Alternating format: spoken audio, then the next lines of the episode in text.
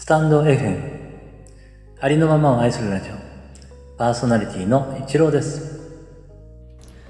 今回は「ここ今ポエム」から「眠い」という作品の朗読をさせていただきます。どうぞよろしくお願いいたします。ここ今ポエム「眠い」眠い。だけど今日は寝たくない。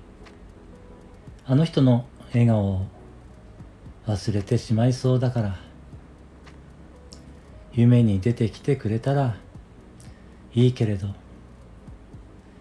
次の約束はないから夢にも出てこないでしょう。